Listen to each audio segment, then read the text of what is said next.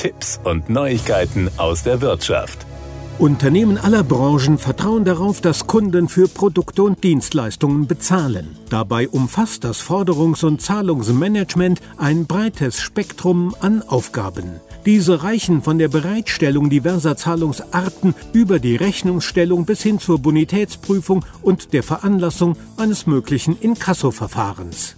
Viele Kunden sind jedoch verunsichert, wenn sie Post von einem Inkassobüro erhalten und sorgen sich vor den Konsequenzen für ihre Bonität.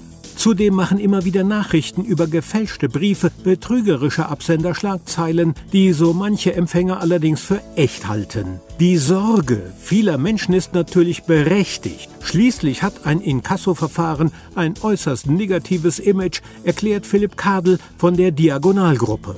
Worauf es bei einem transparenten Inkassoverfahren ankommt und wie man gefälschte Briefe vermeintlicher Inkassobüros erkennt, verrät Kadel uns.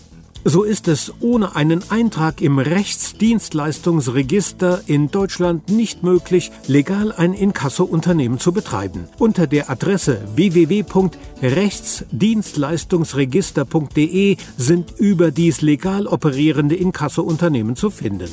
Ist auf der Mahnung keine deutsche Bankverbindung zu entdecken, sollten Angeschriebene Vorsicht walten lassen. Ob die angegebene IBAN zu einem deutschen Konto gehört, lässt sich an den beiden ersten Buchstaben Buchstaben DE erkennen. Seriöse, in Deutschland tätige Inkasso-Unternehmen verfügen immer über ein deutsches Konto sowie einen deutschen Unternehmenssitz. Das Gesetz über außergerichtliche Rechtsdienstleistungen schreibt zudem vor, dass der Gläubiger genannt werden muss.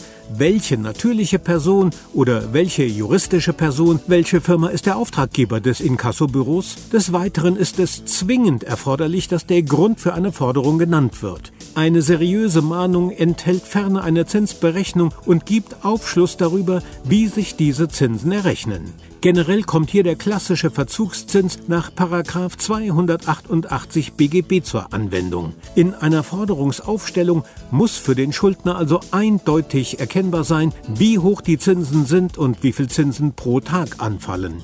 Heutzutage verfügen Verbraucher also über unterschiedliche Möglichkeiten, die Seriosität eines Inkassobüros zu überprüfen. Das waren Tipps und Neuigkeiten aus der Wirtschaft.